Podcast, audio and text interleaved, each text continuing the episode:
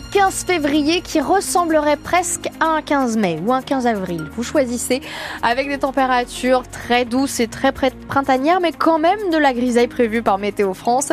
Il fera gris toute la journée, peut-être quelques rayons de soleil, mais timides et surtout très courts. Dans l'après-midi, nous dit Météo France. Douceur, je le disais, 13 déjà ce matin à Coutances. Il n'est que 8h30, 13 à Pont-Ourson au Gonneville et jusqu'à 17 degrés dans l'après-midi. Les infos de 8h30, Inès Alves chez. Imaginez des attaques contre la base navale de Cherbourg et ses alentours. Des menaces qui peuvent venir de la terre mais aussi de la mer.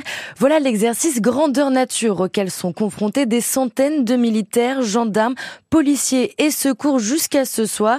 Hier, l'adjudant-chef Jérémy Noël du peloton de sûreté maritime et portuaire de la gendarmerie maritime de Cherbourg a dirigé l'exercice en mer. Le thème de l'exercice était un, donc un navire de pêche euh, battant pavillon français, suspecté de, faire du, trafic d'armes, euh, quelques activités illicites. La préfecture maritime a ordonné l'envoi d'une équipe pour, pour, contrôler ce navire. Il a détecté quoi ton chien? De l'explosif. Nous avions notre chien euh, gendarmerie qui est un chien euh, spécialisé dans la recherche de stupes, stupéfiants, armes, munitions et billets. On a pu vraiment euh, faire l'intégralité du, navire, ce qui nous a permis de trouver effectivement des armes longues, des stupéfiants, de l'explosif, ce qui a amené d'ailleurs par la suite l'intervention des démineurs. Et nous avons également aussi trouvé un clandestin caché à l'intérieur du, navire. Ça se fait en bonne intelligence, il y a une bonne synergie aussi avec l'équipe des fusiliers qui ont très bien travaillé.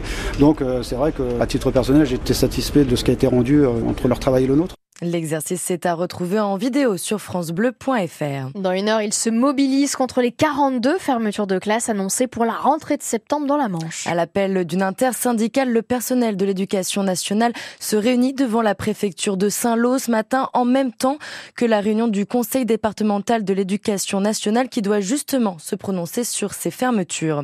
Eux se mobilisent pour de meilleures conditions de travail, notamment 7 contrôleurs sur 10 dans la région annoncent être en grève selon la CGT cheminot du Calvados. À l'appel d'un mouvement national, un préavis a été déposé de vendredi à dimanche. Résultat, seulement deux trains sur trois doivent circuler demain en Normandie. Nous n'avons pas encore le détail pour ce week-end et attention, les perturbations pourraient commencer dès ce soir. Attention également en voiture. Si vous avez l'habitude d'emprunter la route du Taux, sachez qu'elle est de nouveau fermée à la circulation dans les deux sens à Vauville sur la commune de la Hague. Interdiction pour tous les véhicules motorisés jusqu'à lundi 9h. La mairie a pris un arrêté pour faciliter la migration des tritons, notamment des déviations sont mises en place. Après 12 ans de débat, c'est le dernier jour pour participer à la consultation lancée il y a un mois par l'ASN, l'autorité de sûreté nucléaire, sur l'autorisation de mise en service de l'EPR de Flamanville. Grâce aux avis récoltés, le gendarme du nucléaire rédigera une note avant de peut-être autoriser EDF à lancer le chargement du combustible prévu le mois prochain. Les tomates, c'est sympa, l'été, en salade par exemple. Mais sous d'immenses serres juste devant sa porte, beaucoup À Isigny-le-Buat, dans le sud de la Manche, les riverains ont monté un collectif au début de l'année pour dénoncer la volonté de l'entreprise Les Tomates du Mont-Saint-Michel d'une surface de 12 hectares de tripler sa surface. Monique Marquet est l'une des membres. Nous, personnellement, en tant que riverains, on est à 800 mètres du bourg d'Isigny, en fin de compte. Les premières serres, pour l'instant, on les voit, nous, parce que c'est vrai que quand il y a la lumière et tout, on, les voit de chez nous. Le fait de rajouter 20 hectares, ils vont euh, se situer, quoi, à 200 euh, mètres de chez nous. Donc, euh, on se rapproche de, la commune. Et puis, avoir un visuel de serre à tomates, ça ne, voilà, ça ne nous intéresse pas. Là, c'est un peu, enfin, ça reste allumé la nuit, mais ils ont mis des volets occultants. Mais de temps en temps, on voit encore la lumière paraître un petit peu, en Mais dans la journée, c'est allumé, c'est allumé toute la journée en fin de compte. Et il suffit que les nuages soient bas ou autre. En fin de compte, c'est impressionnant. Donc c'est vrai que oui, ça fait réfléchir. Des propos recueillis par euh, Antoine Liffaut.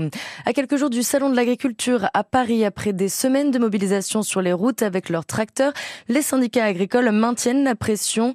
Nous ne nous contenterons pas de quelques communications, fussent-elles positives, déclare Jean-Michel Hamel, le président de la FDSEA dans la Manche. Son syndicat sera reçu par Emmanuel Macron la semaine prochaine.